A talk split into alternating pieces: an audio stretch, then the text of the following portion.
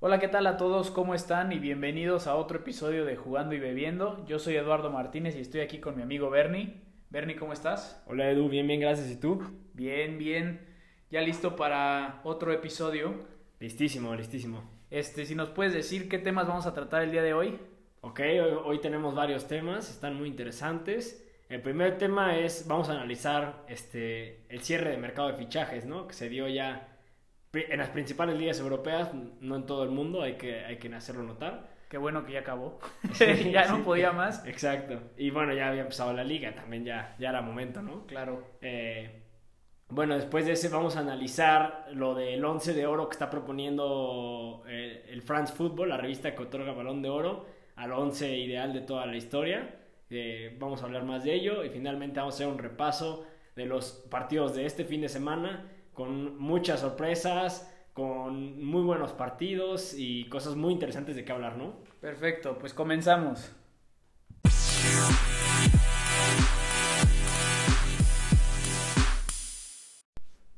Y bueno, vamos a pasar a la primera cerveza y esta es una cerveza que viene de Estados Unidos. Así es, esta cerveza se llama Blue Moon Belgian White. Eh, es una cerveza estilo wheat beer. Es, es belga, es lanzada al mercado en 1995. El, estilo es belga más bien, pero la cerveza es de Estados Unidos, es de una compañía que se llama Blue Moon Brewing Company, que se sitúa en Golden, en el estado de, de Colorado. Eh, de esta cerveza, pues, ¿qué te digo? Es una cerveza de color naranja, eh, medio naranja ámbar, con un aspecto turbio, porque está sin filtrar esta cerveza, ¿no? Entonces tiene un sabor medio de naranja, pero es mucho más pronunciado que otras cervezas del estilo, justo porque no está filtrado. Y también tiene un ligero sabor dulce. Eh, bueno, pues vamos a probarla y, y al final daremos nuestro veredicto, ¿no? Claro, y creo que tiene 5.4 de porcentaje de alcohol, entonces tengan cuidado. Exacto, exacto. Y ahora, Bernie, pasamos a nuestra interesante nota que tiene que ver con esta cerveza. ¿Qué nos puedes decir? Sí, bueno, pues esta cerveza otra vez en Estados Unidos, como la semana pasada que, que ya dijimos una historia. Eh, pero ahora vamos a hablar de algo mucho más reciente y es que el día de, bueno, esta semana eh, Estados Unidos sacó una lista de sus 11 jugadores que van a jugar Champions League en Europa, ¿no? Y entre esos jugadores se encuentran prospectos jóvenes muy interesantes, ¿no, Edu? Como el, el que me mencionabas del Dortmund. Claro, este Giovanni Reina. Exacto, y está Pulisic, Serginho Dest, en fin, como que tienen varios jugadores por ahí que, que parecen prometedores. Y, y bueno, esto resulta interesante, re- un poco relacionándolo con México, pues es un poco penoso que siendo México un país eh, que su deporte principal, o por lo menos uno de sus dos principales es el fútbol, no completemos un 11 en la Champions League y ellos sí, ¿no? Vergonzoso, me parece. Así es. Una tristeza. Bueno, pues vamos a pasar ya sin más preámbulo a nuestro primer tema del día de hoy, el cierre de mercado de fichajes en Europa. Eh, nuestra página de, de Twitter, de Jugando y Bebiendo, que recuerden que nos pueden seguir, realizó una encuesta preguntándole a todos nuestros seguidores cuál, es, cuál, cuál fue el fichaje que, más grande del último día de, de este mercado, ¿no? Entonces vamos a ir viendo, el primer lugar fue Thomas Partey, ¿no? del Atlético de Madrid al, al Arsenal, pagando la cláusula. ¿Qué te parece este fichaje? Estuvo difícil, ¿no? Me parece que es una sorpresa que un as de la manga que se sacó el Arsenal en el último día. Se escuchaba mucho que podían ir por Aguar del, del Lyon y al final deciden pagar la cláusula de Thomas Partey. eh, y pienso que es un gran, gran fichaje para el Arsenal. Thomas Partey fue el mejor jugador del Atlético de Madrid cuando le ganaron a Liverpool en, su, en Anfield. Entonces, Bueno, sí, es un sí. excelente fichaje. No sé qué te parece a ti. Sí, a mí también me parece que es, es- era un jugador que venía mostrando mucho talento. Es joven, ¿no? Cosa que también es, o sea, Relativamente, ¿no? Creo. sí, menos de los 25 años, Claro. ¿no? Que al final tiene varios años de carrera, pues es a lo que me refiero, no es, eh, no es un fichaje de dos, tres temporadas, es quizá pensando en unos 5 o 6 años, no sé, no sé, no sé qué tengan en mente. A mí también me parece un buen fichaje, me parece un muy buen jugador, un muy buen mediocampista, muy físico. Y el, el Arsenal tiene ahí un. Pues un agente de inteligencia, de dirección deportiva interesante. En los últimos años ha contratado o ha acercado a gente con buenos perfiles de, de jugador, ¿no? ¿no? A ti no sé qué te parece eso. Sí, así es, como lo discutimos en el podcast pasado, eh, me parece que el director deportivo es Eduard Mm. y es este ex jugador del Arsenal. Y sí, justamente le dio a este mercado, le dio a Arteta eh, lo, que, lo que él necesitaba para poder hacer crecer a su equipo, ¿no? Así es, sí, sí, sí. Y están juntando un equipo que, si bien no tuvo un- el arranque de temporada, el mejor arranque de temporada, eh, pues tiene, tiene plantel como para lograr este, pues una clasificación a Champions otra vez o, o bueno, no sé, al, menos en papel así me aparenta a mí, ya veremos en la práctica qué pasa, ¿no? Claro, claro. Y entonces este, pasamos a, ahora al segundo lugar de la votación. ¿Y quién fue? El segundo lugar fue Lucas Torreira. Edu, ¿qué te parece este? Pues mira, si Thomas Partey llega al Arsenal del Atlético, eh, Torreira me parece que llega al Atlético desde el Arsenal, ¿no? Me parece que es, pues es, es un buen fichaje para el Atlético. A lo mejor Sí. no lo que más necesitaban, pero eh, buen fichaje. Sí, a mí este me pareció que es un buen fichaje, no digo que no, pero quizá algo forzado, digamos, porque la forma o las, las- la, la manera en la que el Arsenal le quitó a Thomas al Atlético Sí, es una forma que en el fútbol se ve, si bien es válida, ¿no? Es 100% válida, es una forma poco amistosa en el fútbol europeo, el pagarle la cláusula a un jugador y, y quitárselo a su equipo. en el último día además. En el último día es un poco mal visto. Y yo creo que este de Lucas Torreira fue una como un estre- como que le estrechó la mano el Arsenal diciéndole, mira, te compré a tu jugador, lo necesitaba, pero te ofrezco aquí, eh, ¿qué te parece, no? Como qué, qué, qué quieres llevarte de aquí que te parezca interesante y que estén las posibilidades del Atlético también, pues porque interesante te llevas a Pierre Emerick, ¿no? Pero pues obviamente no, no le iban a ofrecer a él. Entonces me parece que está bien, me parece que no se pelearon, me parece que quedó buen fichaje, un buen intercambio. Creo que sale perdiendo el Atlético, honestamente. Eh, pero pues vamos, vamos a ver cómo funciona, ¿no? Claro, claro. Yo también pienso lo mismo. Yo pienso que el Atlético sale perdiendo en esta Sí, ¿no? en Bastante. este intercambio, por decirlo así. Más porque este es un jugador tipo Cholo, ¿no? Como que de los que le gustaba a Cholo. 100%. Uno que pelea mucho, que roba muchos balones, que es de ida y vuelta constante y deja este hueco que si bien le hace mucho bien a Héctor Herrera, ¿no? Nuestro compatriota mexicano, porque le abre las puertas a que sea eh, titular en más partidos de la liga, si era titular en algunos, pero ahora es más.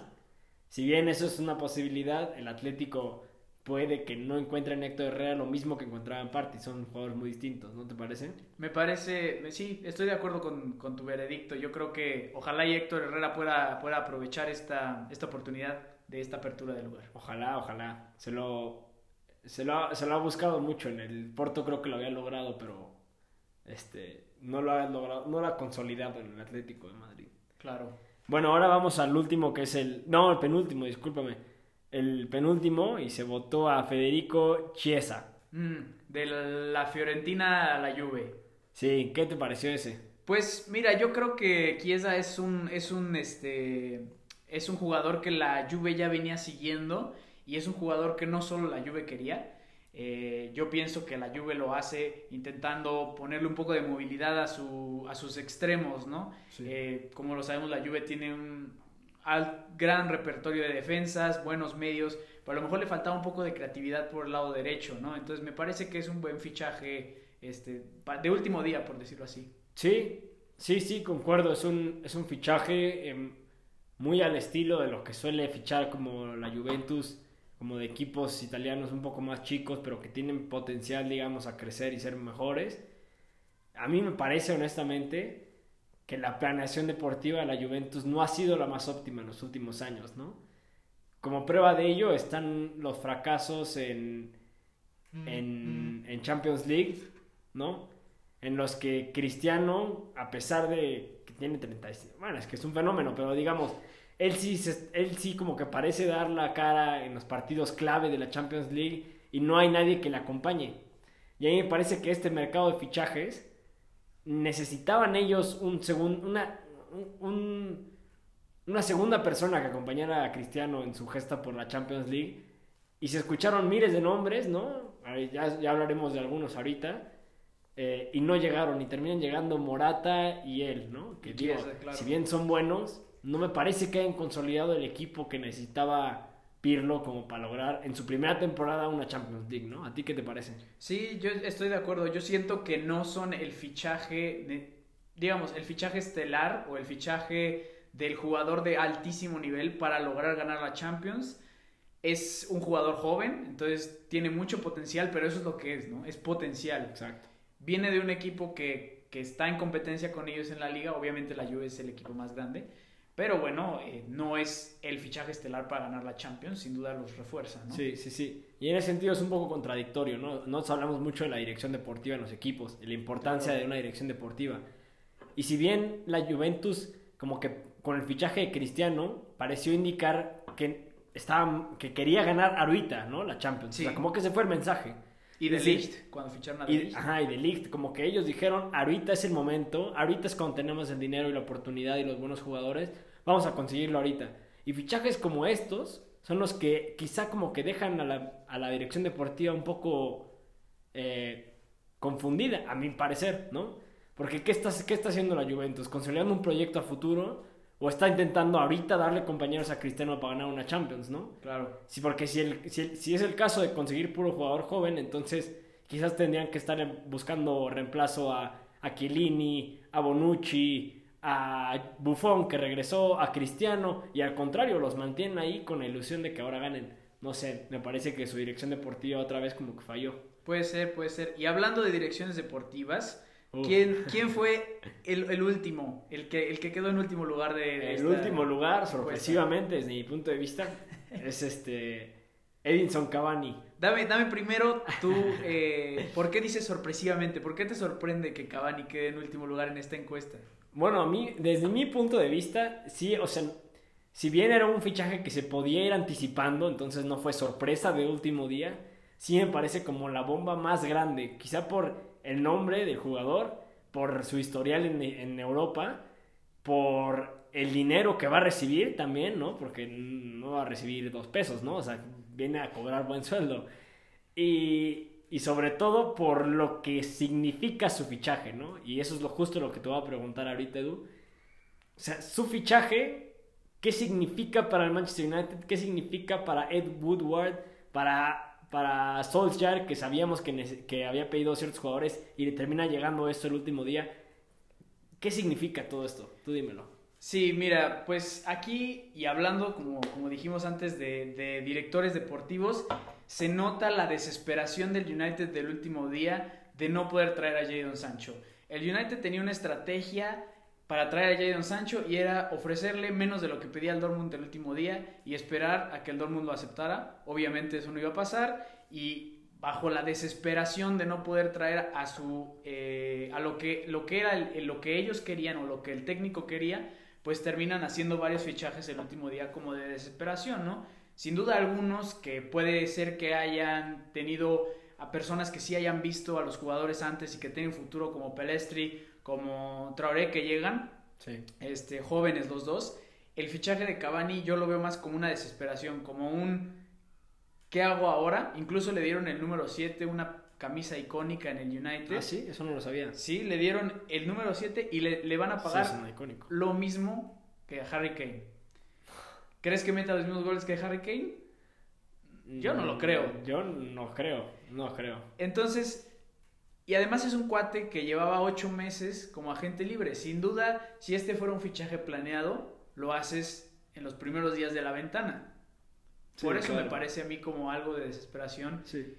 Y, y yo creo que, que hay cierta, cierto nivel de ineptitud por parte de Woodward al intentar vender a Cavani como un fichaje estrella cuando ya tiene 33 años. Sí, sí, sí. Sí, concuerdo. Entonces, ahora te digo, ¿tú estás de acuerdo con el orden en el que quedó, en el que quedaron, en el que nuestros, las personas que nos escuchan votaron a este, estos jugadores? Eh, estoy de acuerdo quizá en el primero, pero yo pondría a Edinson Cavani segundo y bueno, el resto sí, sí como está. Ok. Déjame decirte un poquito nada más de fichaje de Cavani, porque lo, lo, estaba, lo estaba pensando ahorita con lo que mencionabas. Primero sobre la dirección deportiva, ¿no? Otra vez hablando de dirección deportiva, le urge un director deportivo al United, ¿no? Urgentemente. Le urge, porque justamente lo mismo que argumentaba para la Juventus, ahora argumento para el Manchester United. al revés, el Manchester United estaba mandando la señal de aquí va nuestro proyecto a futuro y largo plazo. Y te fichas a Cavani, ¿no? Que sí, es un jugador que, bueno, ahorita hablaré de él como fichaje, pero no es un, no es un proyecto a futuro, ¿no? Al final de cuentas es un proyecto muy a corto plazo y, y, con, y, muy buen dinero invertido en él, ¿no? Dinero que quizá pueden haber invertido en alguien más joven, con más futuro, eh, y no, y deciden invertir en él. Y luego sobre el fichaje de Edinson Cavani, él como jugador, a mí me parece que es un buen jugador, me parece que es un buen delantero, muy físico también, y, y me parece que es, es, un jugador que te puede dar, y como te había dicho, eh, 10 goles en una temporada, ¿no? Mm. Y no son, no son despreciables, ¿no? O sea, que la, claro que lo aceptas. Y, y, claro que sus goles, espero yo, beneficien al United en alguno que otro partido y sacando puntos de liga importantes, quizá Champions League o, vamos a ver eh, qué logra. Pero está bien esos 10 goles temporada, pero nuevamente es lo mismo, ¿no? O sea, 10 goles esta temporada, 9 el siguiente y luego, ¿qué? Se va a la MLS, se queda ahí 4 años más, pero ya sin ser titular. Eh, cobrando millonadas, o sea, ¿qué, no? Entonces, si fueran 10 goles, pero que te lo va a promediar 10 años más, ok, ¿no? Bienvenido. Son 10 goles que te va a promediar por temporada o un poquito más, pero en un periodo de 2 años, ¿no? Y eso es lo que está mal. Y nada más para cerrar, eh, y bueno, después yo te daré el mío. ¿Cuál fue tu fichaje sorpresa? Así algo que digas, uy, esto no lo esperaba para nada, algo interesante por ahí que puedas pensar. Eh, ¿De todo el mercado de fichajes? de todo el mercado del último día, algo que se te ocurra. Eh, me voy a ir por el fichaje de eh, Suárez al Atlético de Madrid. Okay. No lo vi venir, la verdad, no lo vi venir al Atlético de Madrid, si bien era claro que salía el Barça, ¿no? Como que ya estaba sentenciado. Se escuchó de Estados Unidos, se escuchó de la Juventus con mucha fuerza y no lo vi yo en el equipo, en uno de los tres, o sea, yéndose a uno de los otros dos candidatos a la a la Liga Española, ¿no? No sé, me pareció también el Barça está reforzando a su rival en la lucha por la Liga, no sé qué estaban pensando, pero bueno, ¿a ti cuál te pareció el fichaje más? Más extraño, eh, mira, yo te voy a ser muy sincero, a mí me sorprendió el fichaje de Eric Maxim Chupomotín por el campeón de Europa, ¿sabes? es un cuate que descendió con el Stoke City de ahí se fue al PSG y ahora pasa al a reforzar el campeón de Europa. No sé qué hay más sorpresivo que eso. Y también sorpresivo Marc Roca. Claro. Que, descendió con el español de Barcelona y lo anuncia el Barça, digo, el Manchester United. No, el Bayern. El Bayern, perdón.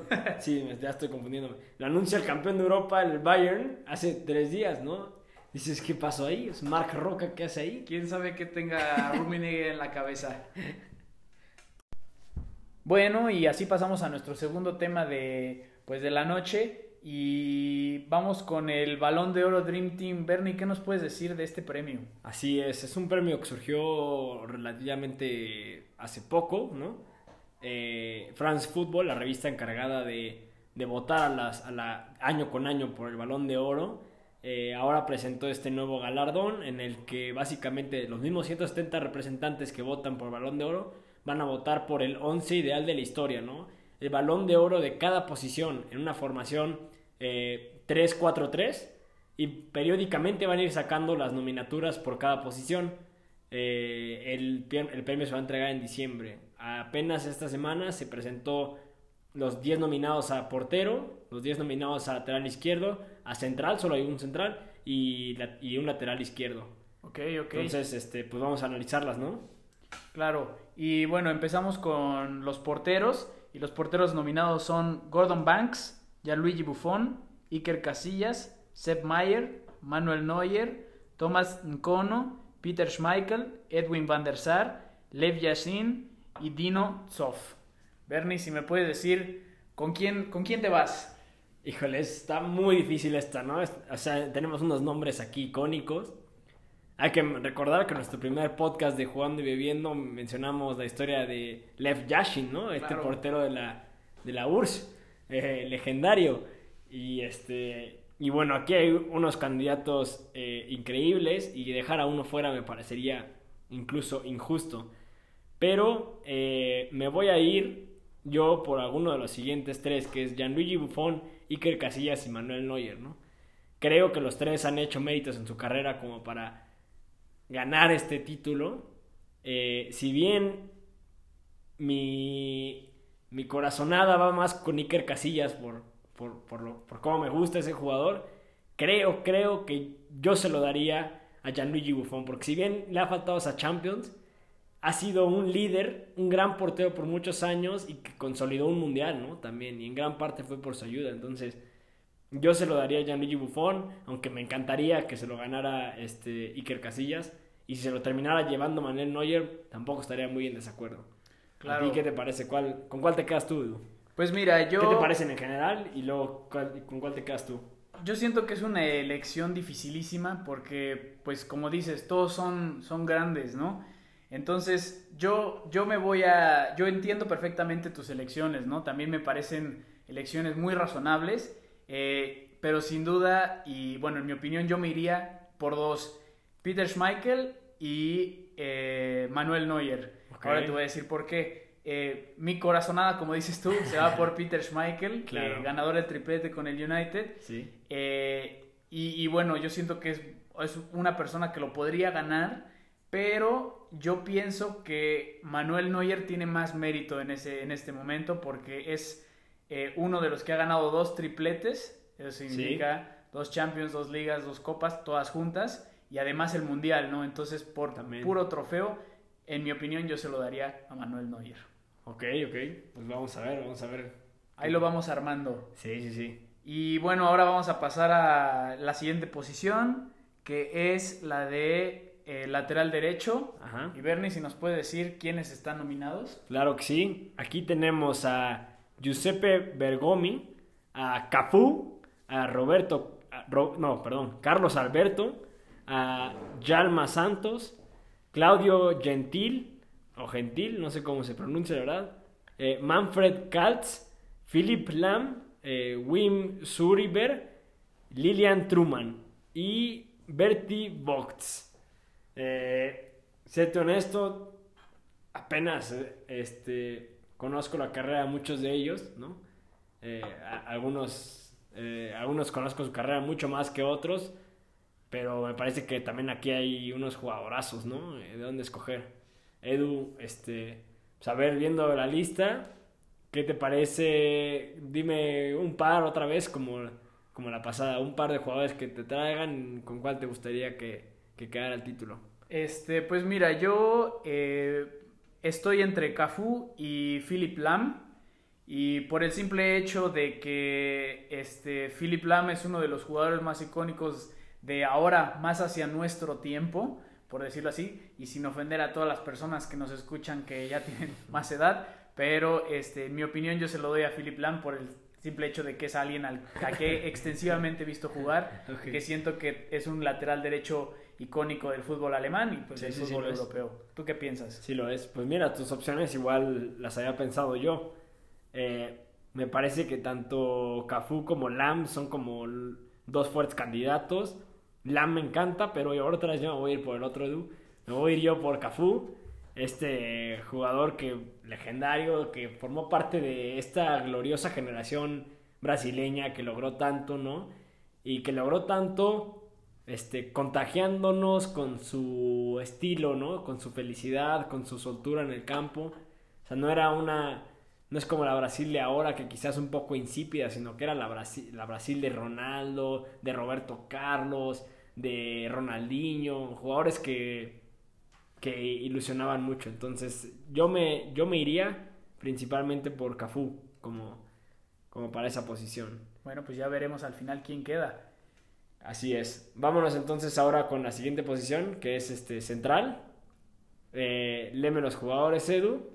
A ver qué te parece. Este, sí, bueno, y mira, y me sorprende, ¿no? Que la formación solamente vaya a tener un central, porque siento que va a ser dificilísimo escogerlo, sí, un poco injusto, quizá, ¿no? Puede ser, exactamente. Entonces, los nominados son Franco Baresi, Franz Beckenbauer, Fabio Canavaro, Marcel Desailly, Ronald Koeman, Bobby Moore, Daniel Pasarela, Matías Samer, Gaetano Sierra y Sergio Ramos. Bernie, ¿por quién te vas?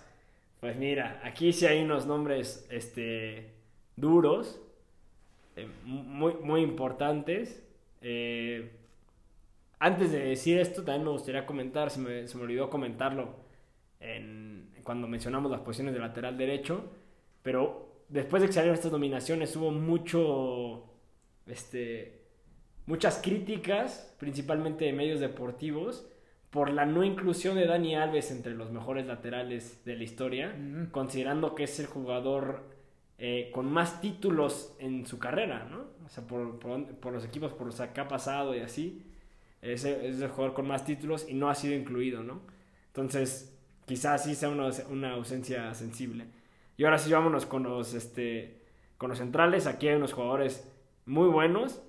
Eh, a mí me parece que Beckenbauer, eh, Fabio Canavaro y Sergio Ramos son mis tres favoritos. Mi corazonada Sergio Ramos. Le tengo un gran aprecio a ese jugador como persona, como profesional, como deportista. Me parece increíble, pero no creo que se lo den precisamente porque pues es muy reciente y, y, y muchas veces se tiende a valorar más carreras en el pasado cuando se habla de jugadores históricos fuera de Messi y Cristiano, que ya los consideramos, como que se suele mirar hacia atrás y no tanto en el presente.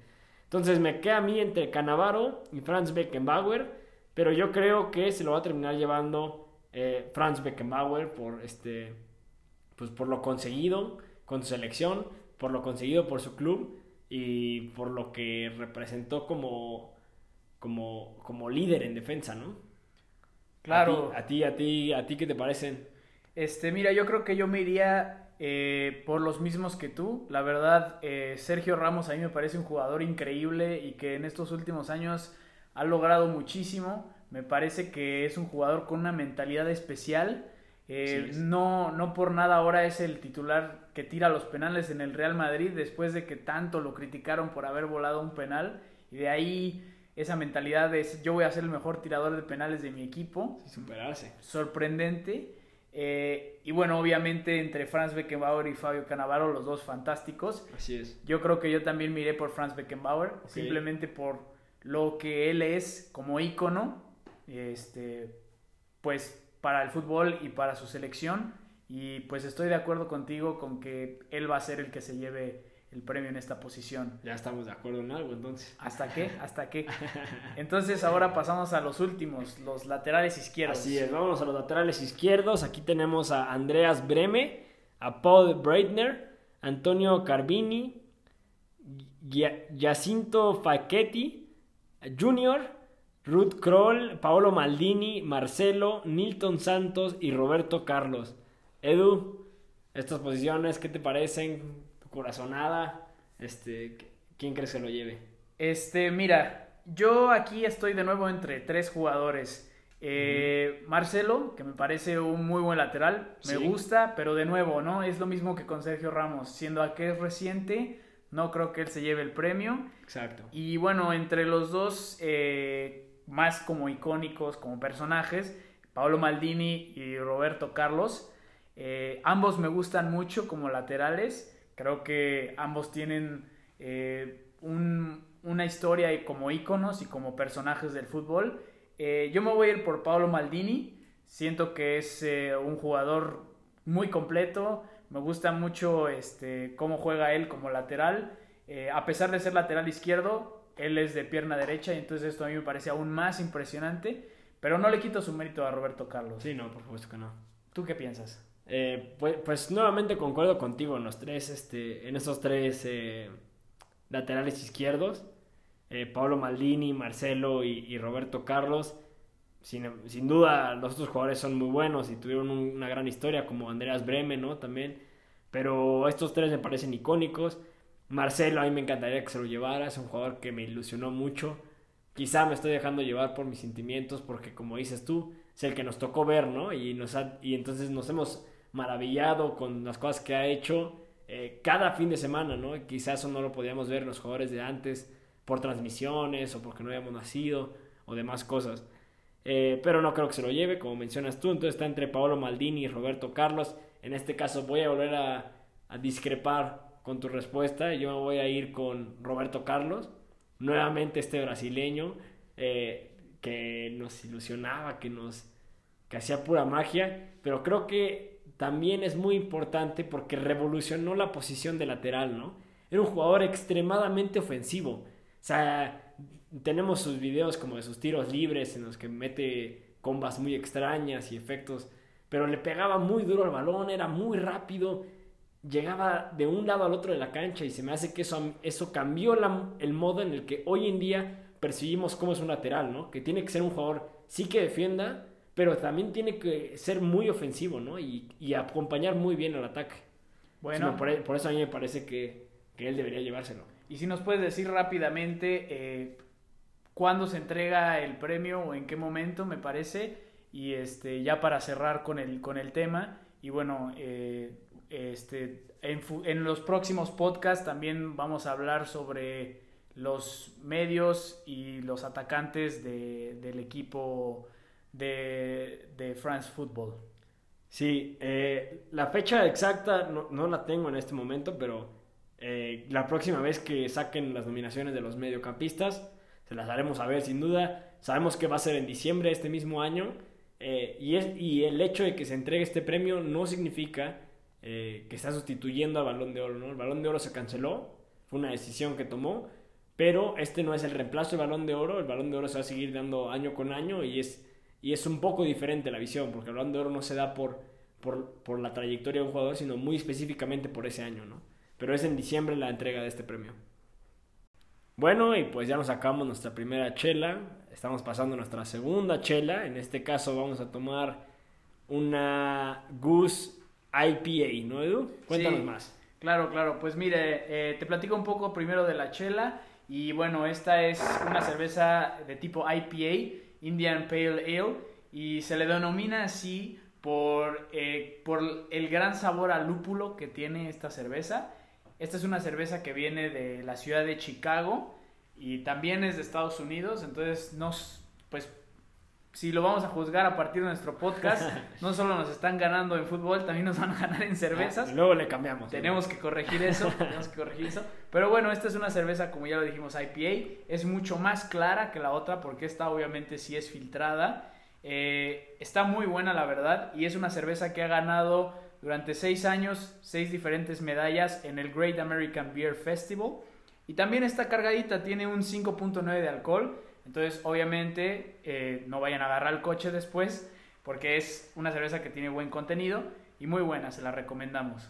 Ok, muy bien. A ver, Edu, y este, cuéntanos una historia otra vez. Otra vez Estados Unidos, ni modo, pero cuéntanos. Ni modo. Pero bueno, esta es una historia de, del Manchester United y más específicamente del equipo de mujeres. Este año el Manchester United eh, de mujeres trajo a dos jugadoras de Estados Unidos eh, nuevas, pues, y bueno, como tú lo sabes, allá el deporte de mujeres es mucho más grande que el, que el de hombres, las mujeres son campeonas del mundo Así es. y, venden mucho más que, los equipos, eh, que el equipo masculino. Y bueno, esta es la primera vez en la historia del Manchester United y lo podemos hablar también por qué. Una camisa de mujeres, o, o bueno, estas dos camisas de mujeres se vendieron mucho más que cualquier otra camisa del equipo de hombres. ¿Ah, sí? Sí, por bastante. Histórico. Entonces, eso es un indicio de que el deporte de mujeres está creciendo y que el equipo masculino del Manchester United va en decadencia, tristemente. Así es. Bueno, y mientras disfrutamos de esta Goose IPA, eh, vamos a nuestro último tema y es el repaso de los partidos de, de esta jornada y última jornada porque recordemos que hay fecha FIFA, entonces no va a haber partidos hasta dentro de una semana más, ¿no? Eh, entonces vámonos, ¿por qué no? Primero a la Liga Premier, ¿no?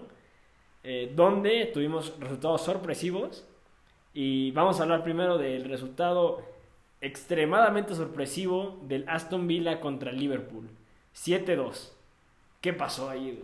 Uy, mira, ahí si me preguntara, si me hubieras preguntado primero del United Tottenham, te podría decir perfectamente qué pasó, incluso del, del City contra Leeds, pero en este no me queda más que decir, es una cuestión sorpresiva del hecho de que no haya aficionados, del hecho tal vez de que jugadores importantes de Liverpool como Allison y Mané salieron positivos a COVID-19 y que esto a lo mejor tuvo algo que ver con la mentalidad del equipo Vimos un, Liverpool que no metió ni las manos, ¿no? Contra el Aston Villa. Vimos un juego impresionante de Jack Grealish que de nuevo muestra su calidad.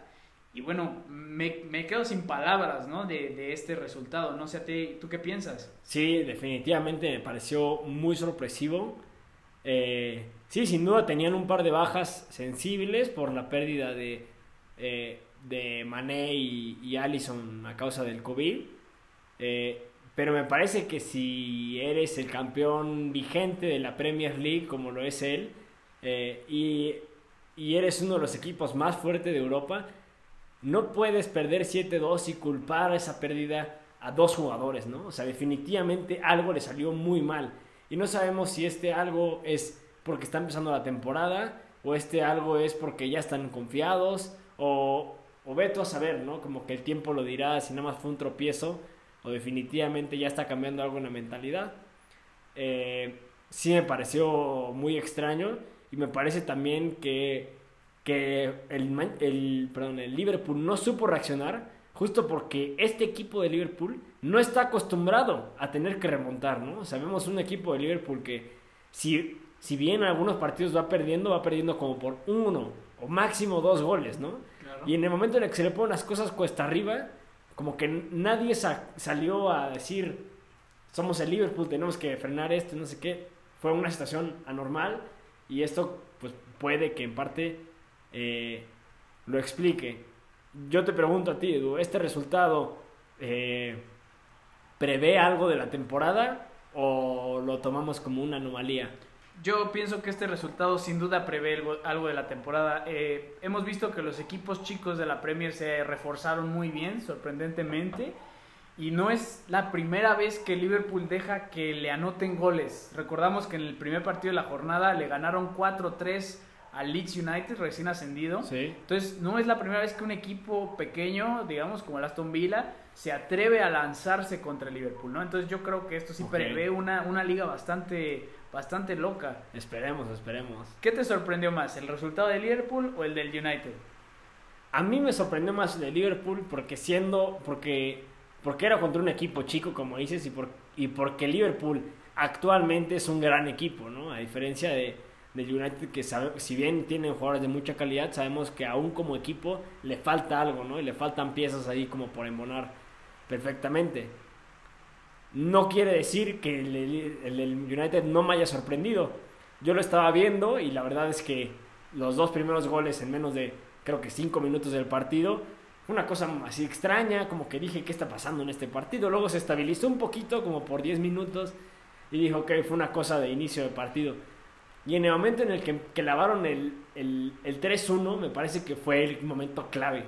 A partir de ese momento, el, United se fue como del partido, le entregó las llaves, le entregó las bandas sobre todo, porque cómo atacaban por bandas, ¿no? Los extremos, los, laterales de Tottenham. Le entregan las bandas así al, al Tottenham y empieza a caer una lluvia de goles que me faltó que me fal, que siento que faltó igual alguien que dijera, ¿sabes qué? aquí la frenamos, ¿no? O sea, mejor el 4-1 a, humillarnos más y, y, bueno, no sé, ese fue mi punto de vista. Eh, eh, tú ves más al United, tú estás más en contacto con las noticias del United, con los medios que comentan sobre el partido del United. Entonces tú dime, Edu, ¿qué te, qué te pareció este partido? Eh, pues mira, es un partido en el que los dos equipos llegan en condiciones muy distintas, ¿no? para empezar, el Tottenham es un equipo que llega después de haber jugado varios partidos tanto de clasificación Europa League como de liga, ¿no? Entonces llega en un mejor momento, después con momentum, por decirlo así. Y el United es un equipo que había estado teniendo problemas en el arranque de su liga porque no había tenido pretemporada y estaban, estaban cansados. Entonces llegan en diferente momento y además de eso, el Tottenham de José Mourinho es un equipo en el que José Mourinho logró traer los jugadores que quería, se reforzó bien y al contrario de eso, o sea, digamos, para ponerte en una analogía muy sencilla, es una clase de natación, Daniel Levy le da sus flotis, su llanta y sus aletas a José Mourinho y en cambio Ed Woodward avienta a Ole Gunnar Solskjaer a la alberca y le dice, pues ahí a, a ver si flotas, hijo, porque no le dio lo que él quería él quería un defensa central, un lateral y un medio defensivo y al final no obtiene casi nada de perdóname, un eh, extremo derecho, no obtiene casi nada, ¿no? Entonces llegan en diferentes momentos Y, además el momento clave es la expulsión de Anthony Marcial.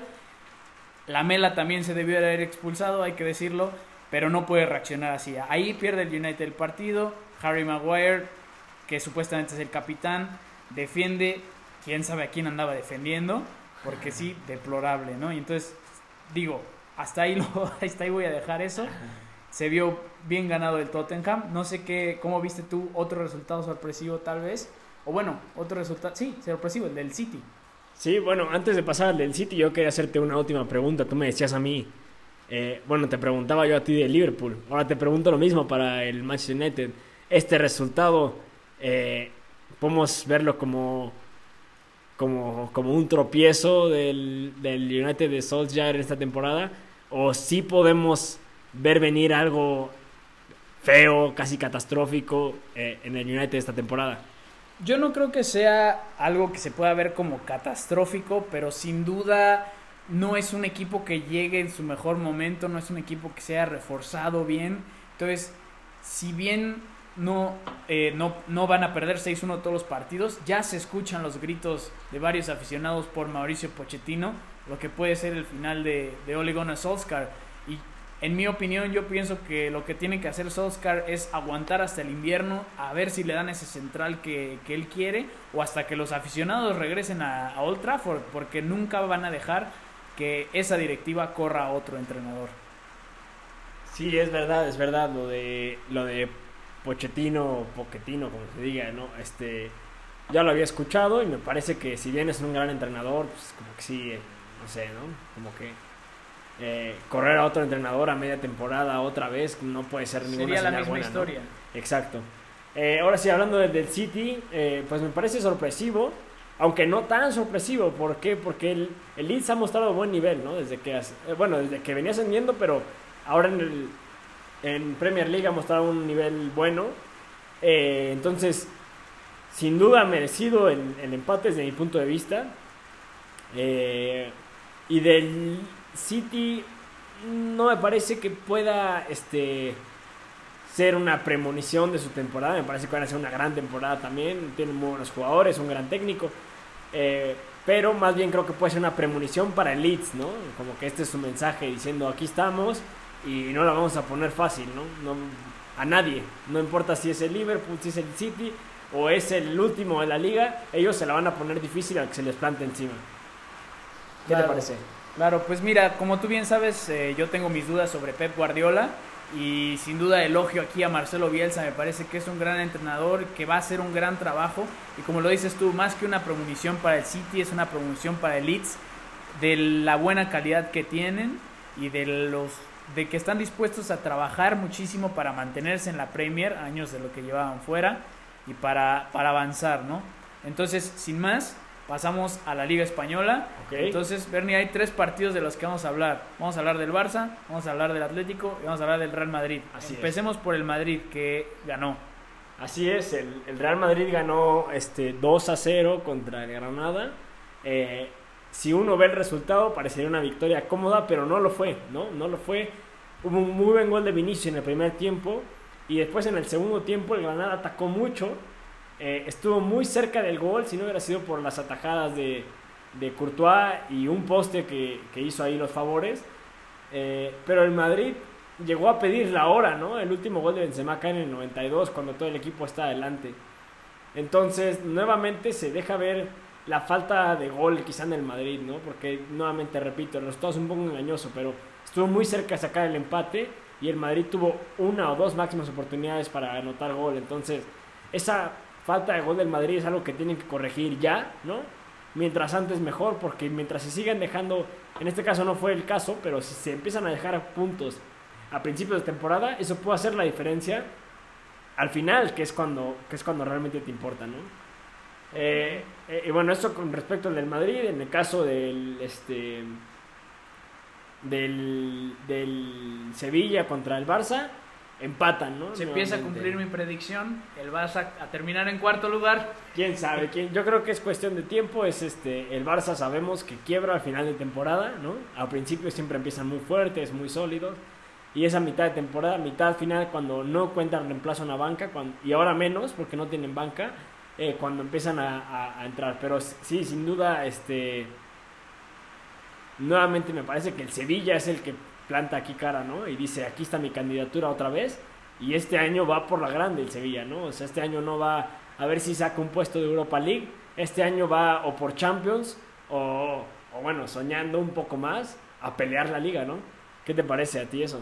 Claro, yo estoy de acuerdo contigo. Eh, yo pienso que este resultado refleja más lo que es el Sevilla a lo que es el Barça, porque sin duda el Barça eh, todavía el último día de, transferencias estaba intentando hacer algún tipo de negocio, quería librarse de Dembélé, quería comprar a Memphis Depay, al final ninguna de esas dos cosas se dan. Y el Sevilla es un equipo que llevamos desde el, desde el, primer, este, desde el primer episodio elogiando, ¿no? Es, y a Lopetegui. Entonces vemos venir un Sevilla que, como tú dices, ¿no? Se ha buscado a la Champions y se busca un mejor puesto en la liga y hasta levantar un poco más, ¿no? Sí, así es, así es, es correcto. Y pasamos ahora al último partido de la liga, el del Atlético de Madrid.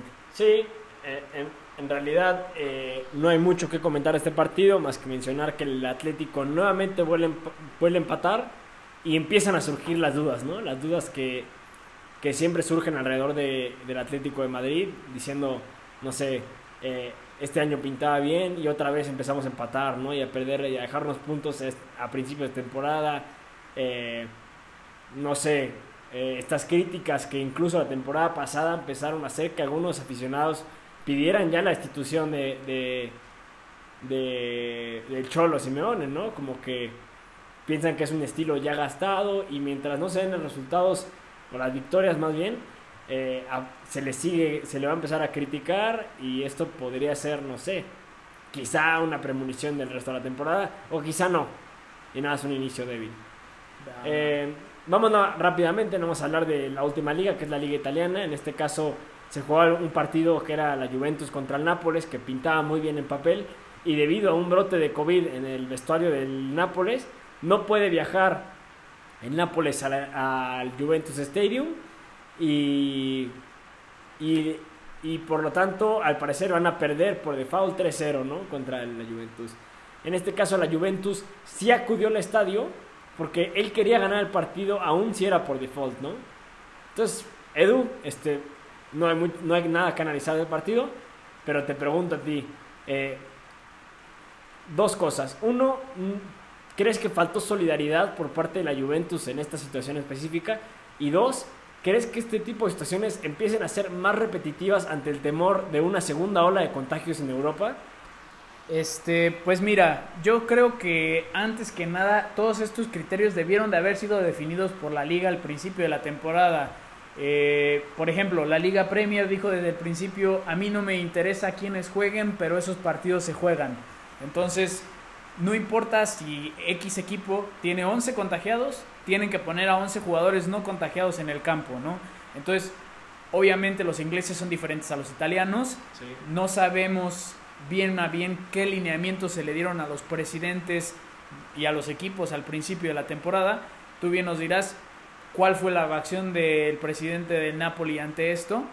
Pero a mí me parece que sí es algo que, que se está viendo un poco más. Estamos viendo cada vez más positivos de COVID-19 a los equipos porque las restricciones en Europa, si bien van aumentando, han sido pocas en los últimos eh, meses. Entonces, yo sí creo que esto sí puede amenazar hasta cierto punto lo que queda de las ligas. No sé cómo lo veas tú. Eh, sí, a mí me parece también que es un riesgo, ¿no? El que se está presentando, este, un riesgo a las ligas, un riesgo a los calendarios, pero también un riesgo a los clubes, en el sentido de que ante el temor de la segunda ola y partidos aplazados y demás, se pospone la fecha de regreso de aficionados a los estadios, cosa que solamente perjudica a los clubes. Uno, porque no tienen a aficionados que los apoyen, no, entonces pierden su localía, por decir así.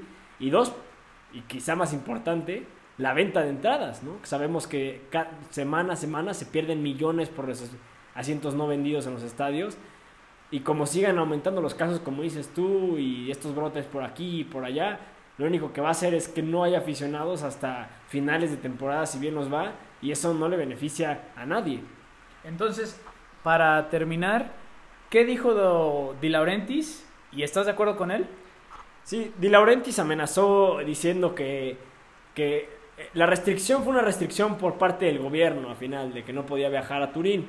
Y De Laurentiis lo que argumenta es que es, es injusto el hecho de que le den los puntos a la Juventus cuando es por cuestiones federales de salubridad y por la seguridad de los propios jugadores el hecho de que no pueden viajar. Y presenta eh, amenaza con que si se le dan los puntos a la Juventus va a presentar una demanda ante la liga y va a armar un, un relajo, por decir así, incluso amenazando la estabilidad de la propia liga italiana con tal de que se, eh, se garantice la seguridad de los jugadores y se garantice que no se van a perder partidos por este tipo de cosas. También, vamos a ver, es un, es un presidente muy poderoso en Italia, eso se lo sabemos. Eh, no, no, no queremos nosotros, y yo creo que tampoco quiere la liga italiana, que entre presidentes de clubes se empiecen a pelear por estas cosas porque la liga se fractura y no sabemos en qué puede terminar. Y bueno, llegamos a la última parte del podcast que como siempre es la calificación de las chelas. Bernie, ¿por cuál te vas? Esta vez yo me voy a ir por la Goose IPA de Chicago, Illinois. Eh, me encanta el estilo IPA, lo, lo, lo, reconozco y por lo tanto me gusta mucho su estilo. Sin duda la otra tiene un estilo muy particular que nunca había probado. Eh, pero, pero pues viejo conocido, ¿no? Eh, el IPA me, es una cerveza que me gusta mucho y, y lo corroboró. ¿A todo? Yo creo que vamos a discernir y sin ganas de irnos hacia los golpes, yo voy a... Me voy a ir por la Blue Moon. Fair play, ¿no? Sí, claro. Y, y, mira, me duele porque así canta el City, Blue Moon, bla, bla, bla. Pero al final eh, yo me quedo más con el estilo sin filtrar, que me gusta mucho, y de trigo más que de lúpulo. Entonces, este, le recomiendo la, la Blue Moon. Las dos están muy buenas, también me gusta la IPA, pero en este caso yo me quedo con la Blue Moon. Y bueno, pues de todos salud. modos, Salud. Bueno, pues muchas gracias por escucharnos. Recuerden que nos pueden seguir este, en nuestra red de Twitter, que ahorita la va a mencionar Edu. Ahí me pueden mencionar en, ahí me pueden seguir en arroba berniemp. Edu, ¿cuál es la cuenta? Claro, pues si tienen alguna sugerencia de algún tema que les gustaría hablar, si quieren mantenerse más en contacto con nosotros, pueden seguirnos en JIB Podcast en Twitter y a mí personalmente me pueden seguir en Edu97 Martínez. Muchas gracias a todos por escucharnos y nos vemos la próxima semana con dos nuevas cervezas y muchos temas más de fútbol.